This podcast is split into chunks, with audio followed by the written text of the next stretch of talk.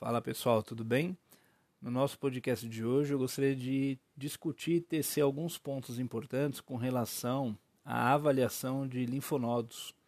Normalmente o patologista, quando está avaliando o linfonodo, ele baseia o diagnóstico ah, em apenas um corte histológico. Esse corte histológico, que é o que vai na lâmina histológica, ele tem normalmente 5 micrômetros de espessura. Então, o patologista está baseando o diagnóstico em apenas 5 micrômetros.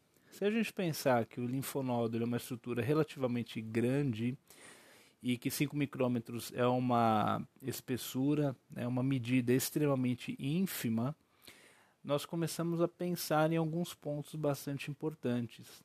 O primeiro deles é que quando o patologista analisa esse, esse, esse corte de linfonodo, ele pode estar sujeito a um diagnóstico falso negativo. Por exemplo, esse animal pode ter um melanoma oral ou um carcinoma de células camosas com metástase para o linfonodo.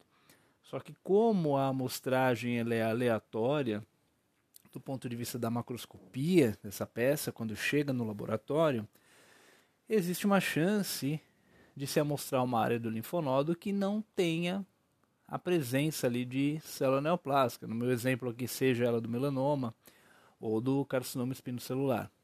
E aí, nesses casos, o diagnóstico final muitas vezes sai como negativo para metástase.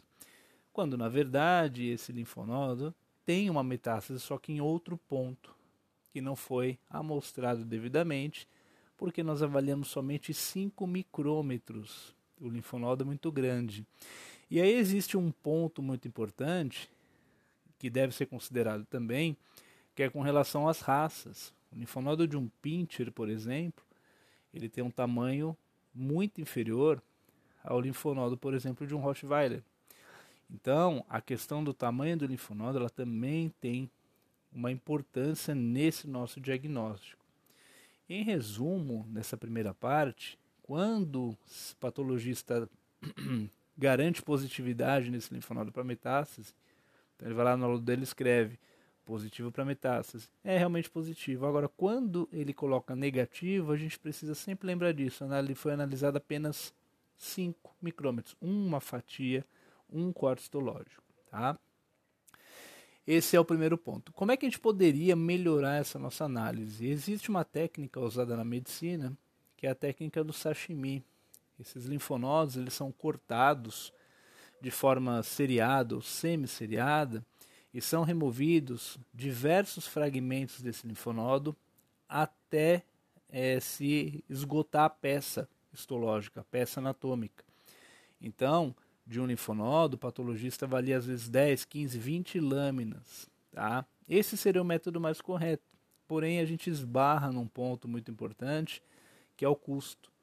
Né? O patologista precisaria fazer aí, vamos colocar um número teórico, 15 a 20 lâminas de um linfonodo. Eu falei teórico por quê? Porque também é, há uma escassez de estudos com relação ao número mínimo de cortes para se fazer um diagnóstico mais é, assertivo. E se a gente colocar, por exemplo, ainda a complicação das raças, talvez 20 cortes sejam suficientes para um linfonodo de um pincher, mas para um linfonodo de um Rottweiler talvez a gente precise de 30 cortes, 40 cortes.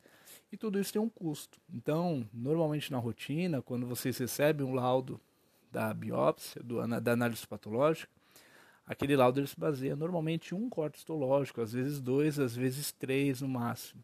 Tá? Então, esse é um ponto bastante importante de lembrar.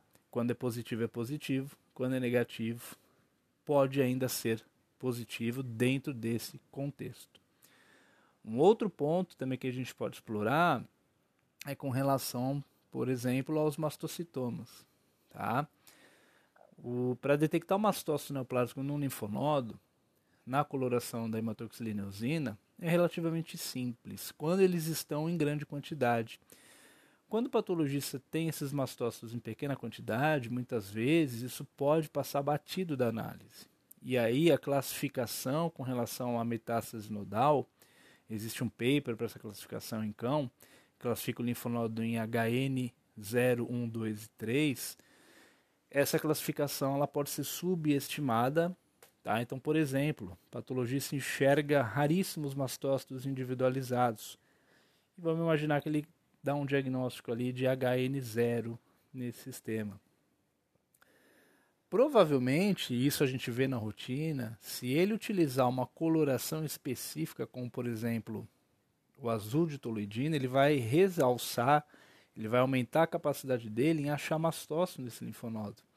Então, talvez essa classificação que foi feita na hematoxilineosina, ela mude quando a gente começa a incrementar o nosso diagnóstico com técnicas mais avançadas, mais específicas. Né? Então, às vezes, no HI eu daria HN0, e quando eu faço azotolidina, eu poderia mudar a graduação para HN1, HN2.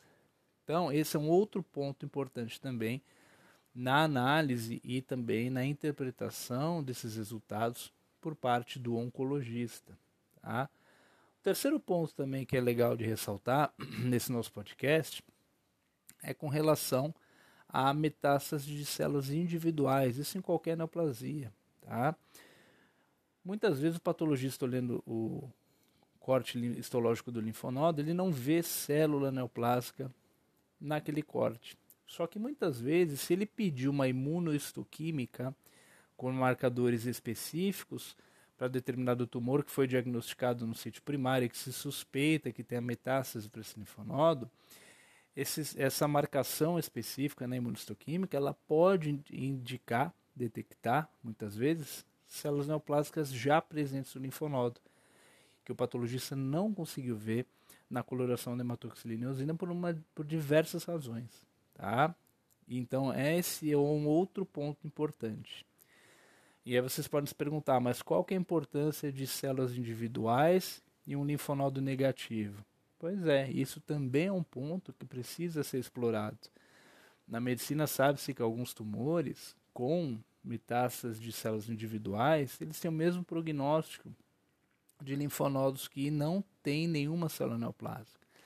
E na veterinária nós temos poucos estudos com relação a isso. Tá? Um quarto ponto que a gente pode destacar também com relação à análise do linfonodo, como eu comentei com vocês, na forma de sashimi, de cortes semiceriados e também utilizando técnicas complementares, é que para melhorar essa nossa acurácia de detecção de metástases, tanto precoce, principalmente as precoces, né, o ideal seria uma associação de técnicas. Né? Então, associar o corte semiceriado ou seriado deste linfonodo, então avaliação das lâminas de HE, o que elevaria normal, naturalmente o custo, e associar também colorações específicas e muitas vezes a imunistoquímica, como é feita, por exemplo, na medicina a pesquisa de metástases de câncer de mama nos linfonodos sentinela. Tá? Eles associam os cortes seriados e associam a imunistoquímica. Então, por exemplo, um exemplo teórico, a cada cinco fatias que o patologista avalia ou tira neste linfonodo para análise no HE, que é a ele tira também uma fatia que vai ser destinada a estudo imunistoquímico. E assim por diante, até a exaustão desse linfonodo, né, até acabar a peça durante esse processamento. Então, associando duas técnicas, a acurácia diagnóstica ela aumenta bastante. Então, a, o que, que, é recomendado normalmente para os patologistas? Eu sempre falo isso para meus alunos nos cursos. Quando vocês estiverem laudando, sempre coloquem na descrição do linfonodo que vocês estiverem avaliando que a quantidade de cortes histológicos foram avaliadas. Então, por exemplo, foram avaliados dois cortes histológicos, foi avaliado um corte histológico, porque você está mostrando para o oncologista que você está baseando o seu diagnóstico, seja ele negativo ou positivo, em apenas um corte de 5 micras, né? E os outros 100 milhões de micras, né, brincando, obviamente, que tem ali que ficaram na peça. Eu não sei, eu não estou avaliando. Então, isso, pessoal, esses pontos todos a gente precisa levar em consideração quando a gente estiver avaliando linfonodo, patologista, e quando o oncologista estiver analisando o laudo, interpretando esse laudo. Porque muitas vezes a presença de metástase ela muda o prognóstico e muitas vezes pode ter influência direta também no tratamento. Tudo bem, pessoal? Então, essa era, esse era o podcast que eu queria comentar com vocês hoje, falar um pouquinho sobre a análise destes linfonodos. Até a próxima, pessoal.